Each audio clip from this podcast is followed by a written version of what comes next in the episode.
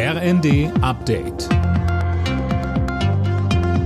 Stündlich neu. Auf den Punkt informiert. Ich bin Finn Riebesell. Guten Tag. Krieg und Inflation schlagen sich auf die deutsche Wirtschaft nieder.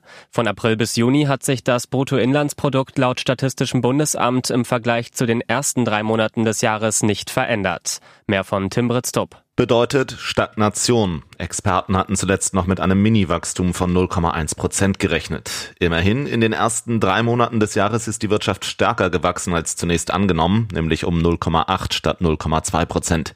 Neben dem Krieg in der Ukraine ist nach wie vor die Corona-Pandemie mit den gestörten Lieferketten ein Spielverderber. Dazu kommen die steigenden Preise. Deutschland wappnet sich für den Winter.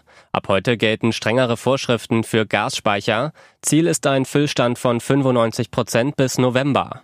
Vor dem Hintergrund steigender Preise wird auch weiter über Entlastungen gesprochen. Die Linke fordert beispielsweise einen Gaspreisdeckel.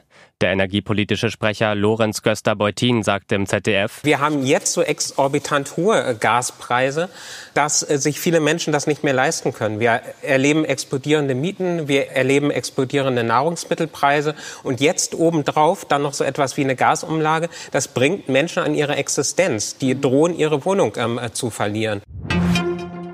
Einen Monat nachdem die deutschen Panzerhaubitzen in der Ukraine angekommen sind, gibt es offenbar die ersten Probleme. Der Spiegel berichtet, dass die Geschütze deutliche Verschleißerscheinungen aufweisen. Bei der Bundeswehr vermutet man, dass das mit dem intensiven Gebrauch zusammenhängt. Der DFB-Pokal startet heute in die neue Saison. Zum Auftakt gibt es vier Spiele, darunter Dynamo Dresden gegen Stuttgart und 1860 München gegen Dortmund.